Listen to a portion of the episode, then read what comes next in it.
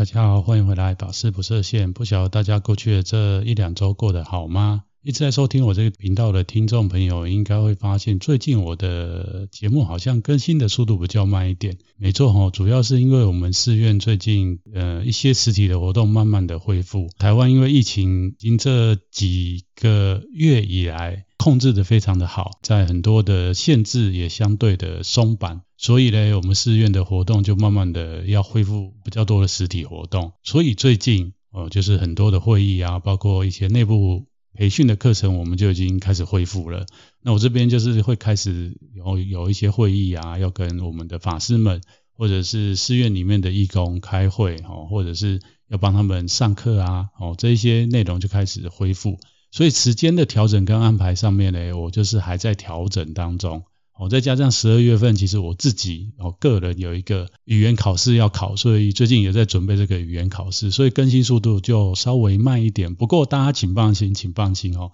还是要持续的跟收听我这个节目哈，因为虽然是放慢，但是我还是会尽量的，希望每一个礼拜能一集，真的没有的话哦，也会赶给大家两个礼拜放一集 哦。那前面其实有很多好的内容，那如果大家有时间的话，哈，或者本来就是有在收听这个 Podcast 习惯的同学啊，你们也可以回去重复的听，因为里面有很多观念，我不太晓得啦，就是大家听第一次，哈，或是只听一次，到底有没有办法 catch 到？哈，那之前也有这个很好的朋友跟我讲说，哎，我在节目里面讲的内容其实是蛮丰富的，蛮丰富的，哈，那我蛮感谢他这样子肯定我，但是他就是说，因为太丰富了。所以一个节目里面可能会有好几个重点哦，那他他当然有建议我啦，就是说，诶可以不用录那么长啊，或者是诶录起来又可以把它剪成好几段哦，分好几周播哦，那当然这些都都可能哈，未来可能可以朝这方面发展哦。那短时间内，因为我觉得哈，大家收听 Podcast 的习惯，或者是我这哦这一年以来可能诶慢慢节目的长度会增加到现在这个长度哦，每几个人。最少都三十分上下哈，当然之前那个五十三餐是不一样的，因为跟别人对谈嘛，会比较长一点哦。那甚至三十分上下，我知道收听我这节目很多都是台湾听众朋友，那三十分上下，我觉得可能现在主流八 case 大概都是这个时间。那我知道宗教类很多，大家可能如果本来就是这个佛教的信仰者，或者其他宗教信仰者哈，或是你对这个宗教类的有兴趣的听众朋友，可能。不晓得你是第一次点到我这个，还是点了几次我这个节目，哦，或者一直收听我这个节目都没有关系。可能你你们还是会听到其他的宗教类型的节目，大部分的像佛教类的，像我一样出家这种的给的节目内容啊，哦，都是比较短一点哦，可能讲某一个佛教的名词或是概念，哦，他可能就是给五分钟、八分钟、十分钟，哦，啊，当然有的法师他是给那个。他自己在寺院里面上课，或者是在一些其他的大众媒体，例如他有什么，他们自己寺院本身就有电视台，哈，他可能在电视台里面一些开示啊，他把它变成转成这个 podcast 上传到 podcast 上面，那另当别论，他那个课程可能又更长，哈。那除此之外，其实大部分我看好像都是十分钟上下，哦，因为佛教的名词或者一些概念啊，哦，很简短给大家，或是大部分的。诶，法师们可能会觉得说，这种短短的，然后给大家，大家引发大家兴趣也好，或是很快速，现在的很快速要得到一个讯息，这种是一个很好的方法。不过我嘞，哦，之前我师兄弟有跟我讲说，他蛮佩服我，我居然可以一个人这样子碎碎练，哈，就是这样一直乱，一直不是乱讲，就是一直这样讲，一直这样讲。我讲了半个小时哈，因为他也问我说我的 podcast 到底是录多长这样，然后我就跟他讲说每一集大概都会讲个二三十分钟，他就觉得我非常的厉害。我觉得这也不是我厉害，就是我在录音的时候，当然都是我一个人，不像说我们在寺院可能办活动，跟我们的信众上课，或是分享东西的时候，哦，因为有一群人，那可能有互动，或者是哦，我就做了很。缜密的哦，今天要讲的大纲哦。Podcast 一开始我也是这样，但是后来我慢慢觉得，每一集如果这样录，特别是我是希望每周更新的话，这样其实是有点累，有点累，就是光准备的前行功课就非常多了。所以到后来大家可能会觉得我的节目内容哦，就比较好像有点闲聊，但是闲聊当中呢，又可以让大家得到一些观念，或是觉得一些有趣的哦宗教的一些，特别是佛教的一些知识的话，我觉得啊就够了，就够了。所以我这个频道经营到现在，其实就是照这样子的一个方式在进行。那也希望大家哈，就是一样觉得这样的内容不错的话，就继续收听，因为你们持续的收听其实是给我最大的鼓励。好了，那今天其实想要跟大家聊的，因为就像前面刚刚讲的，其实我这节目大部分还是在台湾的听众朋友。一开始问大家这一两周过得怎么样呢？因为我这一两周主要是哦，上周上周六日，其实大家应该跟我一样，就感觉到非常的热。然后这一周嘞，周一周二忽然气温掉下来，哈，所以忽然就蛮有感的啦，蛮有感，就是说，哎，冬天真的来了。哦，那刚好前一阵子我也看到这个气象报告。他在讲说，今年因为反圣婴，所以今年台湾的冬天会非常的冷啊。那无独有偶，刚好最近也是这个我们的农历节气的这个立冬哈。那过去古人有一句话，就是说立冬暖的时候，立冬当天如果气温相对起来比较高的时候，哦，那个冬天是冷的。现在看起来好像，诶，这个好像蛮对的啊，因为气气象专家跟我们讲，今年因为哦，冬天会比较冷哈，然后立冬这天又比较热哈，那我觉得蛮有趣的，就可以跟大家分享一下。因为好像二零一七年的时候，那时候的立冬这一天哦，是温度是很高的哦，可能跟前面的几年比起来。但是当时的气象专家又讲说，哦，这样的概念其实是过去的概念。什么叫过去呢？就是过去古人他可能在生活了一阵子哦，可能好几年之后，他发现哈，他就用统计的方式得出这个结论。不过诶，当时的气象专家说这样的一个状况诶，哈，其实是不对的哈。那他讲不对的，不是推翻古人做的观察，应该是有前提。所谓前提就是说，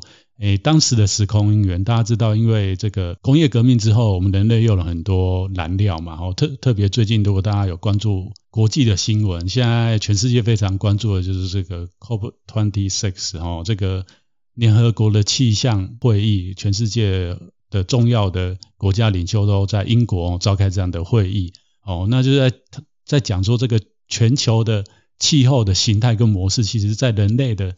科技的发达也好，或是人类的过度的成长，还有我们现代社会的一个发展的过程当中，其实已经对这个地球造出。造成的不可挽回的一些不可挽回的许多的因子，所以造成现在的气候，其实真的没有办法跟几千年前哈，或是几百年前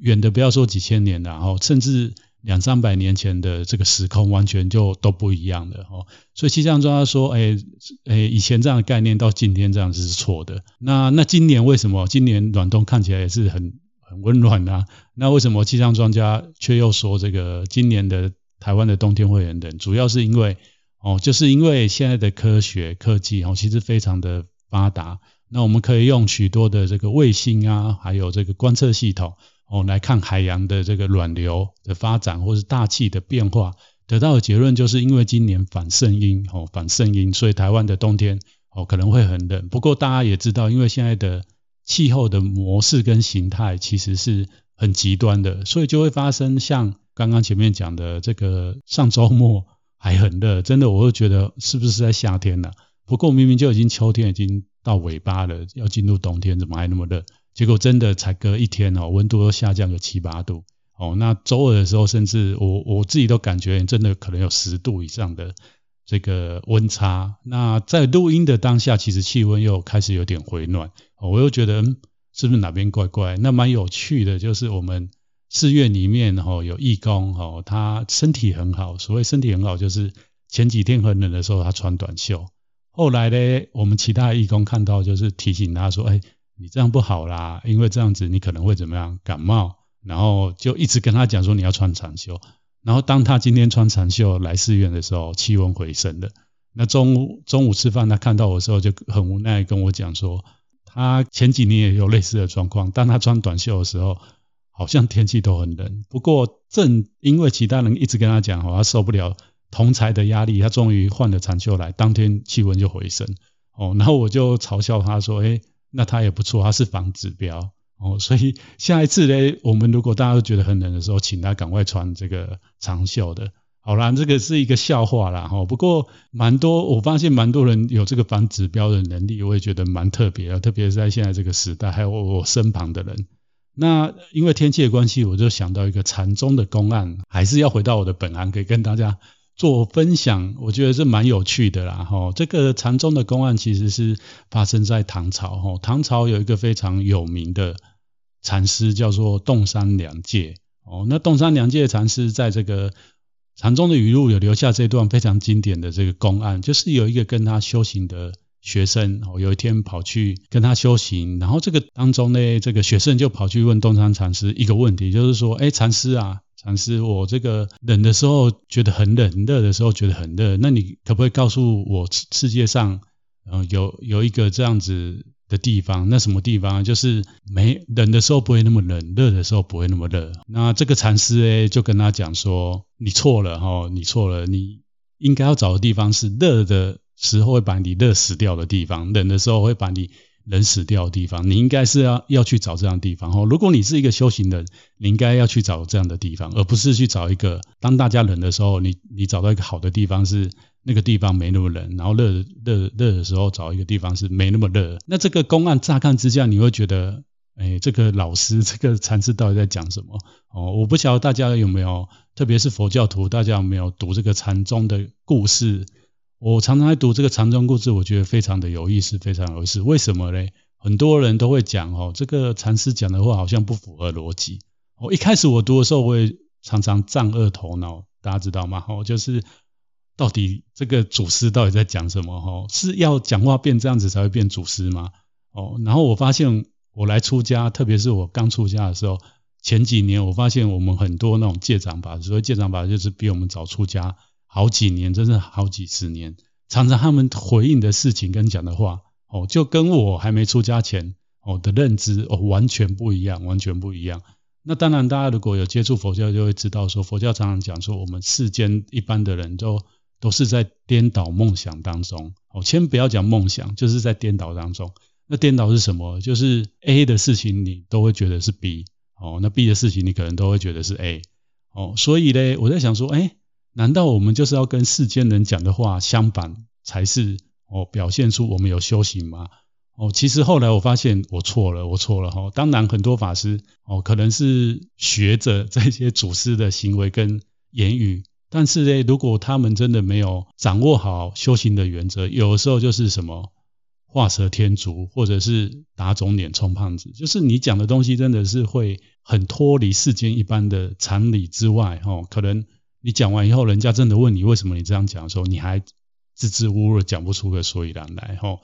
那我也不晓得大家亲近的老师或者是法师会不会哦常常有这样的状况出现。我希望是不要有啦吼。像我是真的很少去故意用另外的方式跟别人互动。哦，那在我出家这一段时间以来，其实有少数非常少数几位哦跟我比较好的朋友，然后当然也是我们的。信众啊，我会这样子跟他互动，主要是因为我觉得我有十足把握。另外一个就是我帮他去破除一些哦，他一直以来认为哦这样的事情才是对的哦。就像我前面举的那个例子哦，以前人以前的时时空因缘，以前古人的智慧得到那样的结论，不表示现在的时空因缘就是这样。那我们学佛当中，其实我们也最怕说，当我们懂了一点了以后，我们觉得哦就是那样，就是那样。哦，这样的状况其实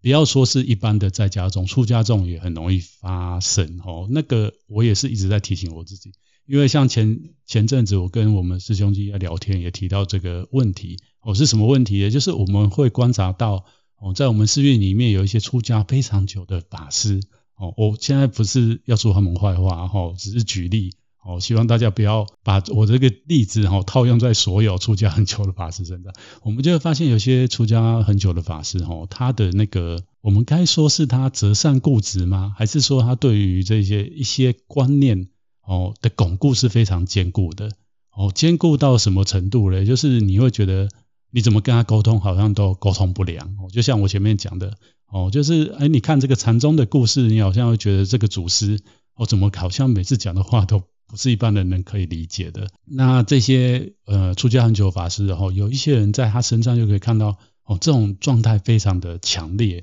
那我们就就会很怀疑，就是诶出家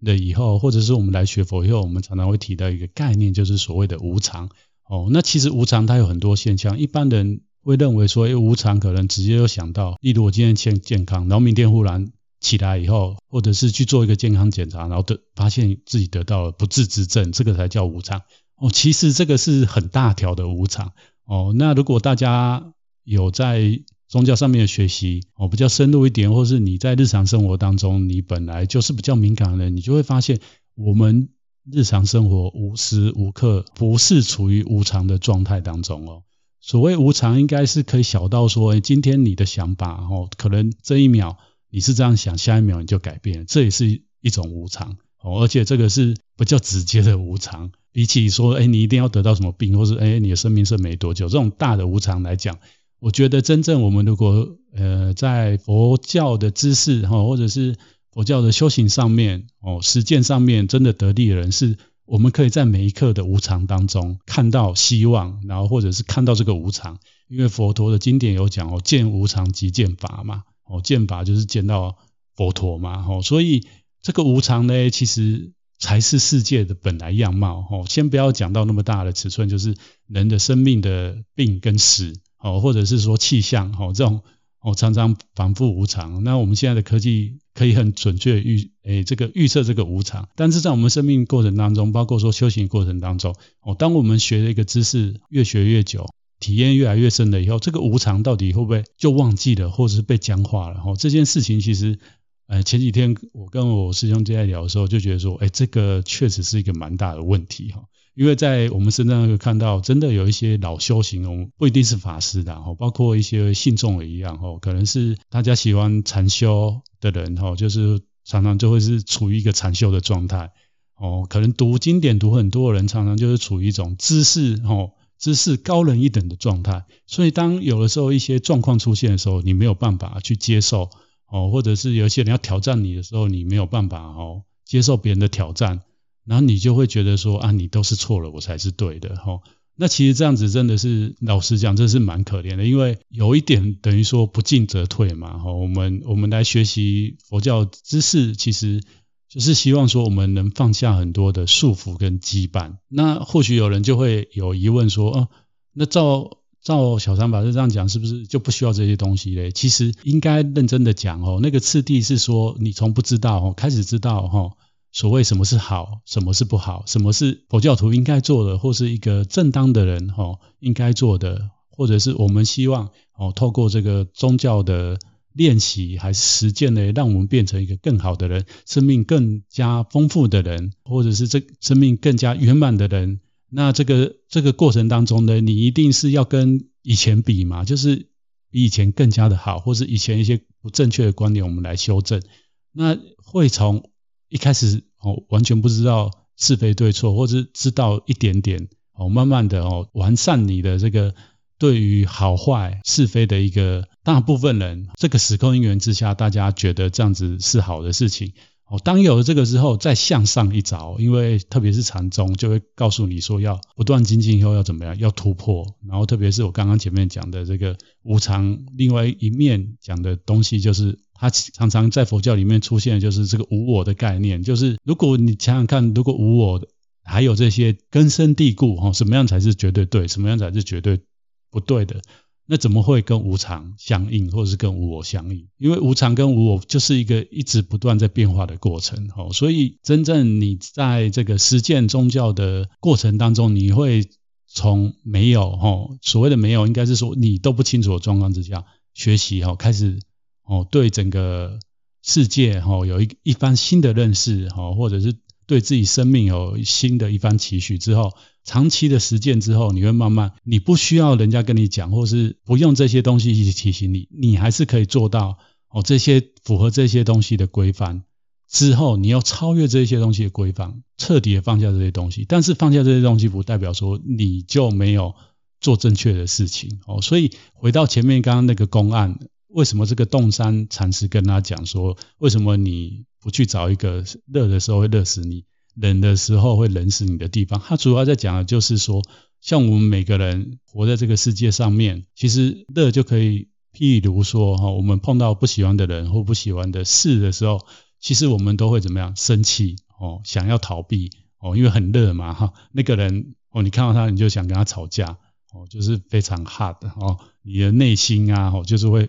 跟火一样在烧。哦，他就告诉你说，你就是要透透过这个修行的方法，你要去一直跟那个人互动。那互动过程当中，当然不是就是一直跟他吵架，就是你要消融你自己。哦，你可能要找到一个适当的方法，有智慧的方法。另一方，另外一方面，哦，佛教的这个生命观当中会讲。哦，可能是过去你跟他结的姻缘不好。那这个达摩祖师有讲，有这个恶入四行，里面里面有一种行叫做报冤行。哦，就是现在有这个机会帮助你跟他化化解以前不好的地方。哦，所以在那过程当中，哎，我们怎么样用我们的智慧跟慈悲去跟对方相处，这个是一个很重要。另外一个就是现在有这样的因缘，你可以跟他互动。哦，那你可以趁这一段姻缘，赶快把以前不好的地方修正，或是让他对你的观念改观，因为这个姻缘不会说一直在。哦，当不不见了以后，你跟他没有化解的部分，哦，你可能哦，你现在觉得离开的很好，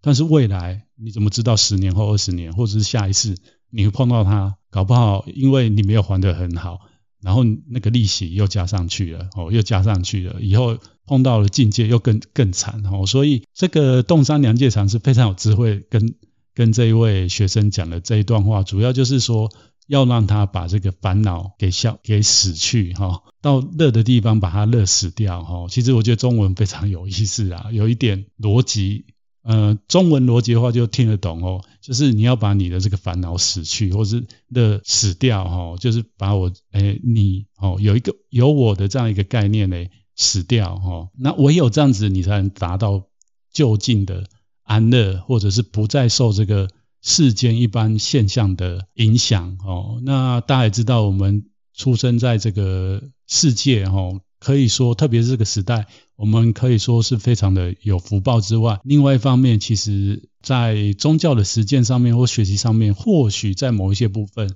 也非常的怎么讲，也非常可怜哦。毕竟我们现在的时空因缘，还有我们我们现在必须面对的事情，就跟天气一样。哦，过去可能古代人要花二三十年去体验一个天气模式，或是去面对一个事事项，但是现在人呢，真的很短，三年五年，哦，短短则三年五年，长则十年，哦，可能就就要就要一个大的转变，哦，特别是除了这个全球环境的议题之外，还有这两年的疫情之外，我们的科技看起来好像也准备好进入下一个时代。特别如果有的听众朋友，你们有在关注最近的这个什么比特币啊，哦，还有这个人工智慧啊，还有像这个 FB 它改名字的嘛，哦，它变成诶有点忘，我忽然忘记那个名字啊，反正就是这个元宇宙概念，感觉上人类好像从这个实体的世界要进入到一个虚拟的世界，哦，这一部分刚好最近我们的义工也在跟我讨论这个问题，因为像疫情发生以后，我们有很多的活动都改成线上。哦，那其实对于一些真的长期都是到寺院参加活动的这些信众，哦，可能在寺院的资历都比我出家还久，他们可能已经来我们寺院二三十年，这些老信众呢，他就跟我反映说，他非常不适应在线上参加法会或者是课程，为什么呢？因为他觉得没有那种感觉，还是要大家聚在一起。哦，那我非常能理解他们的感受。那确实在佛教里面共修。或共学为什么它之所以宝贵？还有就是这个佛教的三宝里面佛法僧哈，为什么佛陀出世在这世界上，他也把他该讲的道理哦，还有方法教给弟子，但是还是要弟子跟他学。那这个弟子不是只有一个人哦，不是说佛陀下他只教给一个人哦，他他后来之所以变成一个教团，或是我们现在所有的世界上大的宗教哦，小的宗教都好，但一定是有一群人依着这样子。的方法在实践哦，或者是在体验这样的生活，将这个宗教的这样的一个概念体验他的生活当中。这过程当中，哦，本来就是一一个共学制度，只是说这个形象会改变。哦，跟这个我们的信众分享说，哦，可能你们成成长的时代，哦，就是具足这样的因缘，哦，寺院可以很多人去那边参加，那大。大家有因缘都到这寺院来，然后一起参加法会也好，一起参加经典的学习都好。但是未来呢，我们可以想象，诶，他们的孙子哈，或者我们现在讲这个我我们的下一代哈，因为我几时已经变那么老了，好 没关系。就是小孩子，你可以发现现在的小孩非常厉害，一出生没有多久，他们就会滑手机。哦，那这个在佛教来讲，就是他们的依报的世界。哦，这些小孩出生，他们未来的时时空，他就是在虚拟世界上面，他可能活在这个世界的时间比实体时的时间更多。哦，这个我们不晓得，我们不晓得。但是现在看起来，这些科技都具备了，这些缘都已经具备了，只是我们人类有没有往那那边发展？那就回到说，哎，佛法的传播跟佛法的这个教导，其实我感觉也是慢慢的在调整。哦，像过去以前最早佛陀在讲法的时候，因为那时候还没有所谓的书写系统，也没有像这个纸啊，吼，当然大家后来知道，就是他们以前像南传佛教，他们都把这些经典。刻在这个贝叶上面，就是树叶上面哦。到后来佛教传入中国，因为中国很早就有造纸术的发明，就是哎那时候人就是抄在纸上，把经典抄在纸上。那到宋朝以后，因为这个印刷术已经普及了哦，在那个时空转化过程当中，也有一很强烈的挣扎。所以很强烈的挣扎，就是当时有一些比较老的法师会觉得说，用印刷的佛书其实对。佛不尊敬哦，对法不尊敬，所以坚决不用那个东西，他就是要手抄哦，我要看手抄本哦，然后他希望这个佛教徒都是手抄哦。那大家知道这种东西在资讯上的传播也好，或者是呃宗教的普及上面，其实就是又不比后来印刷术哦大量产生哦，然后经典可以大量广发哦。以前要看经典非常困难，因为你一定要到大的寺院，然后那个寺院有藏经阁，因为都是手抄的嘛。那手抄流通一定又不方便，那到印刷术出来以后就不一样了哦。很多可能以前是中型寺院，或是小型寺院，或者是一些地方士绅有学佛的哦，一些士大夫，他们就可以很轻松的得到佛教的这些知识哦。那那时候的宗教的样貌哦，跟之前又不一样。那就讲到现在哦，现在其实我们又可以看到哦，除了这一些以前的这个印刷物之外，我们有各式各样的弘法方式。那未来如果人类进入了这个所谓的虚拟的世界以后，哦，我想除了我这个频道之外，还有现在很多佛教的大的僧团也好，或者一些一些寺院，他们都在积极的将这个佛教哦的智慧或知识哦上传到云端，我们看不到的哈。那其实这个是非常的重要。之外哈，我们也相信说，哎，如果这个佛陀讲的这个法是无所不在，那相信在虚拟的世界。或者是我们根本就是已经本来就存活在虚拟的世界里面，这个法本来就已经在这个虚空当中。好，其实就像禅宗的祖师常常问一句话，就什么是祖师西来意？哦，就是在讲说，当木祖师还没来到中土之前，这个禅法到底存不存在中国这片土地上？其实早就存在啦。哦，只是没有人用这个语言去把它定义出来。他说，你现在的认知或你现在在做的事情就是禅法。哦，那当木祖师他只是个，它只是个重要的因缘，哦，把这个东西显现出来。就像接下来人类的时代，哦，重要的因缘是，哦，可能是这个五 G 啊，可能是这个 AI 啊，又可能是这个元宇宙啊，又或或者是这个比特币，哦，好了，一路一路，哦，讲了很多。那希望这一集的内容可以带给大家一些启发，然后也引起大家一些兴趣啦。哦，还是我还是老调重申，就是我希望透过这个节目，能让大家在这个有一点放松的状态，得到一些知识之外呢，吼，然后也对宗教有一些兴趣。那有一些故事内容也好，或者一些例子，或许大家本来就知道的。那我只用我的方式讲哦，你们可能有你们的认知，那都没有关系。一样就是希望大家喜欢我这个频道的人能订阅，还有持续的收听，因为你们的支持是我经营这个频道最大的动力。好的，那我们就下一次见喽。